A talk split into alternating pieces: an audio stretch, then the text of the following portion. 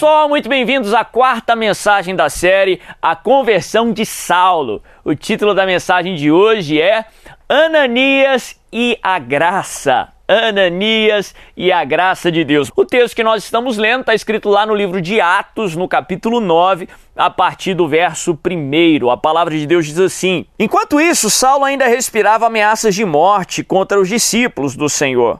Dirigindo-se ao sumo sacerdote, pediu-lhe cartas para as sinagogas de Damasco, de maneira que, caso encontrasse ali homens ou mulheres que pertencessem ao caminho, pudessem levá-los presos para Jerusalém. Em sua viagem, quando se aproximava de Damasco, de repente brilhou ao seu redor uma luz vinda do céu.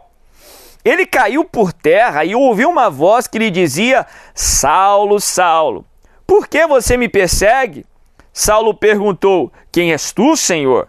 Ele respondeu: Eu sou Jesus, a quem você persegue. Levante-se, entre na cidade. Alguém dirás o que você deve fazer.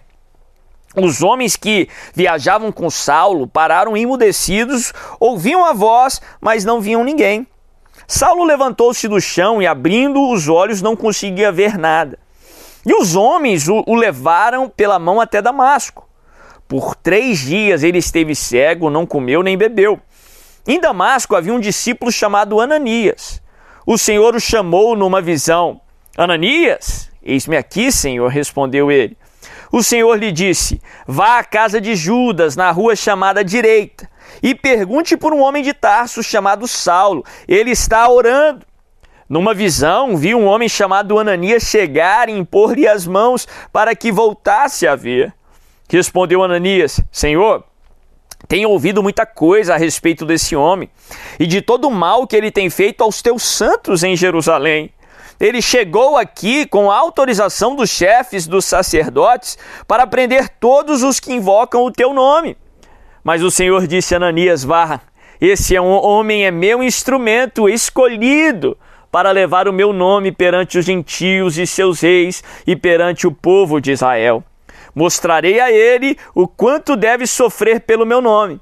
Então Ananias foi, entrou na casa, pôs as mãos sobre Saulo e disse: Irmão Saulo, o Senhor Jesus, que apareceu no caminho por onde você vinha, enviou-me para que você volte a ver e seja cheio do Espírito Santo. Imediatamente, algo como que escamas caiu dos olhos de Saulo e ele passou a ver novamente. Levantou-se, foi batizado e depois de comer recuperou as forças. Saulo passou vários dias com os discípulos em Damasco. Logo começou a pregar nas sinagogas que Jesus é o Filho de Deus. Olha que texto tremendo. A Bíblia fala que Saulo, aquele fariseu devoto, perseguidor de cristãos, ele vai a caminho de Damasco. E a Bíblia fala que no meio do caminho, ele que não tinha feito nada por merecer isso, ele encontra com o Senhor Jesus. E o encontro com Jesus, ele é transformador. É impossível um ser humano se encontrar com Jesus e permanecer do mesmo jeito. Através de um encontro com Jesus, até um Saulo é completamente transformado num grande apóstolo de Cristo Jesus. Mas interessante que Jesus dá uma direção a ele. Ele diz assim: vai a Damasco, entra na cidade, o que dá a entender que Paulo já estava próximo ali de Damasco. Porque alguém na cidade iria dar uma direção a ele, iria orar com ele. Paulo levanta daquela experiência cego, como que se estivessem escamas nos seus olhos, e ele vai ali na casa de Judas, numa rua chamada Direita, até que ele encontra com alguém chamado Ananias.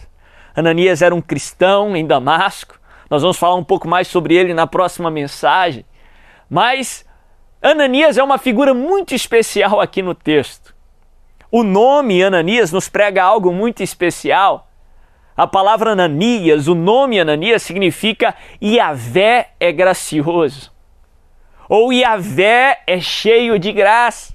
Ananias também significa Deus tem nos dado graça.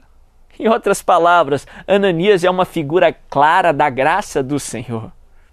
A Bíblia nos ensina, e talvez seja uma das definições mais conhecidas sobre a graça do Senhor, é que graça é um favor imerecido. através ali do encontro de Saulo com Ananias, a Bíblia nos fala, o texto nos mostra que Paulo é curado. Paulo tem como que se as escamas dos seus olhos caíssem e ele recupera a visão. Paulo, ele é transformado, recebendo o Espírito Santo de Deus. Saulo recebe uma direção do que ele devia fazer, ele devia ser o apóstolo para os gentios, o enviado para os gentios. E Saulo recebe a capacitação para já em Damasco começar a compartilhar que Jesus é o Filho de Deus. Ananias é uma figura da graça de Deus. Saulo não fez nada para merecer isso mas através de Ananias, através da graça do Senhor, ele foi curado, ele foi transformado, ele foi capacitado, ele recebeu uma direção e começou a viver o evangelho do Senhor.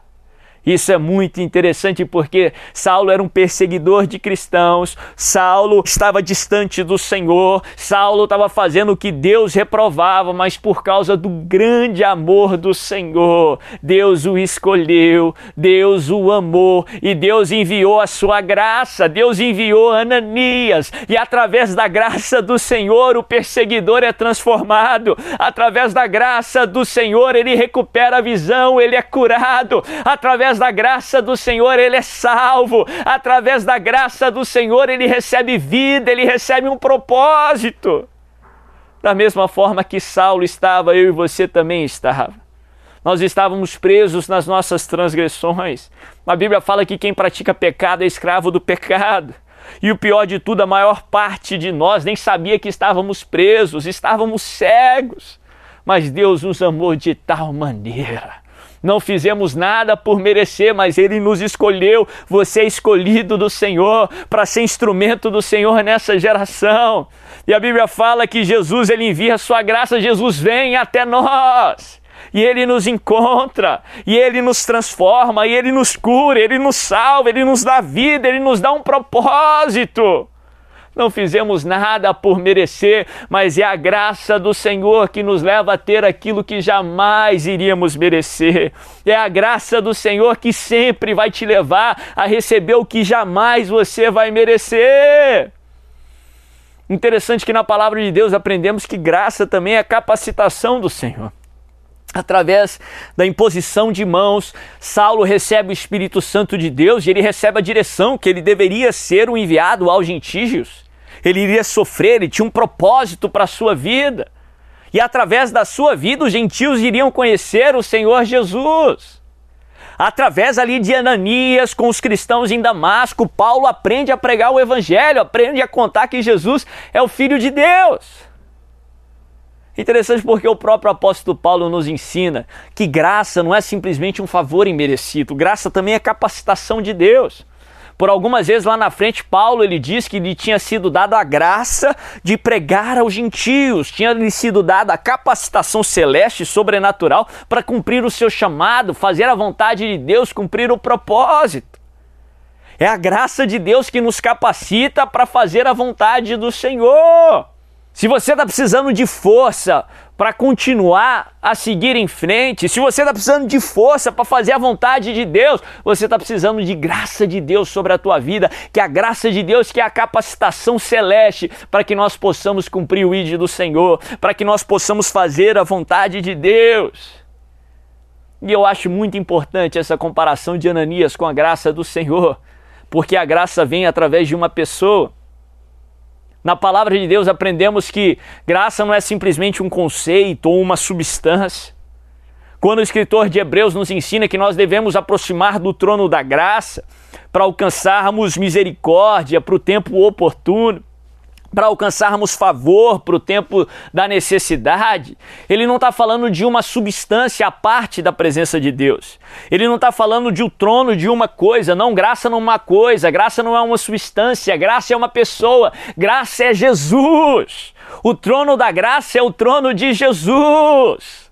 Jesus é a plenitude da graça. Se você precisa de graça sobre a sua vida, se você precisa do favor imerecido, se você precisa de algo que você não merece, você precisa de Jesus, porque Jesus é a personificação da graça do Senhor. Jesus é a plenitude de toda a graça. Jesus é a graça de Deus. Interessante que Saulo não encontra só com a graça de Deus lá em Damasco. Foi no caminho de Damasco que Jesus encontrou Paulo. Foi a graça de Deus que atraiu Paulo até aquela experiência com Jesus. Foi a graça de Deus que nos atraiu.